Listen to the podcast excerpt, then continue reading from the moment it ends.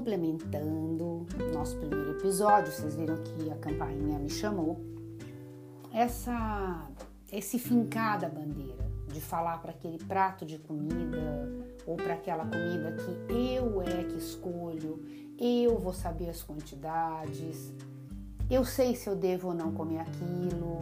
Isso é uma coisa que demanda tempo. Você não vai conseguir esse, essa consciência, essa maturidade de uma hora para outra. É, eu caí várias vezes antes de chegar nisso. Hoje eu me conheço, eu sei o que eu posso, eu sei o que eu devo, eu sei o quanto eu devo. Eu sei aquele alimento que eu devo passar total, porque para mim é um verdadeiro problema. Vou dar um exemplo para vocês. Não é nenhuma coisa doce. É um amendoim. Amendoim para mim é um problema real. Eu não consigo. São aqueles snacks, né? Que amendoim, amêndoas, castanhas. É muito difícil para mim ficar num punhado, né? Às vezes as dietas colocam, ah, e à tarde um punhado de nozes, parará. É muito bonito para quem consegue. Eu não consigo, eu como um quilo se deixar, passo mal depois, mas eu não consigo parar. Então, esse tipo de comida eu prefiro não ter em casa. Porque se eu, se eu tiver e não pegar, ok.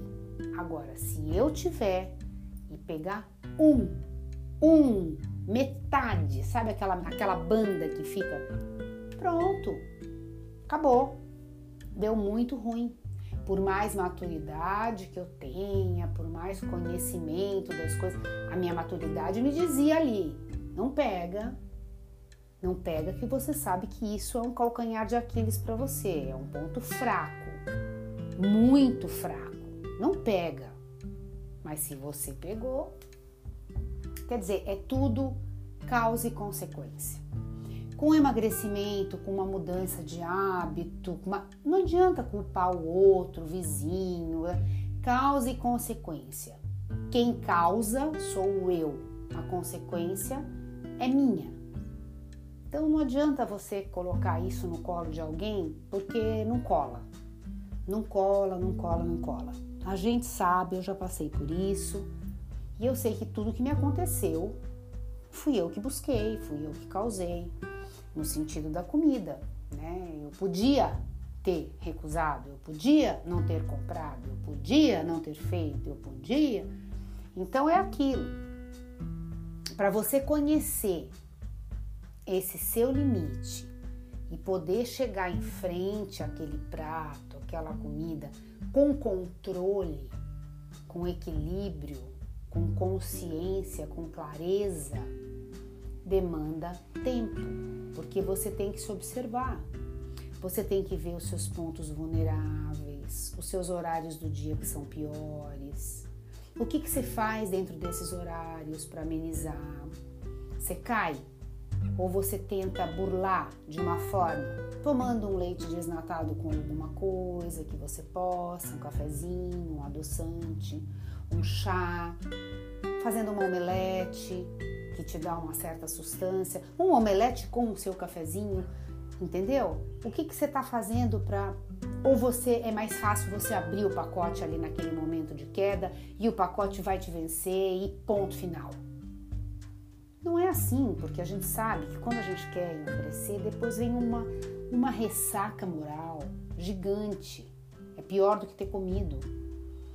Então, para que a gente tenha esse controle e diga: não, você não vai me vencer, sou eu que controlo você, você precisa se conhecer.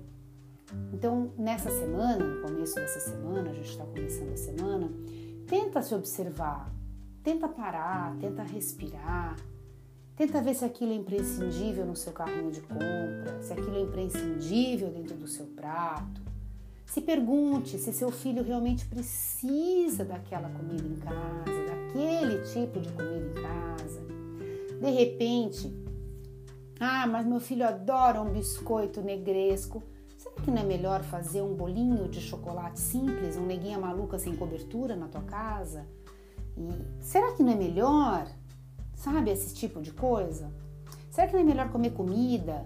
Eu perder um pouquinho do. Não é perder, né? Você está ganhando.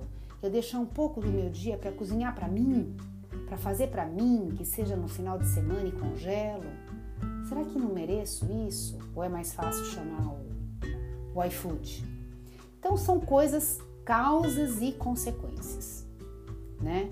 A comida só vai ser controlada por nós se a gente controlar a gente mesmo e os nossos impulsos. A gente vai falar mais sobre isso, claro. E eu quero sugestões também, viu? Me mandem lá no Instagram se vocês querem um assunto específico. Mas o autoconhecimento é o caminho.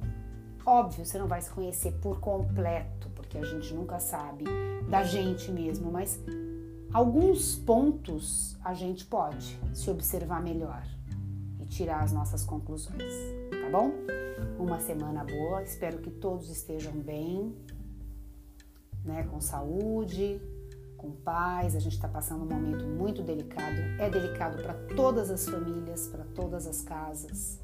Mas se a gente tiver equilíbrio, controle, calma, a gente consegue pelo menos ter uma luz, uma ideia, alguma coisa que faça com que esses momentos sejam um pouco mais leves para todo mundo, tá bom?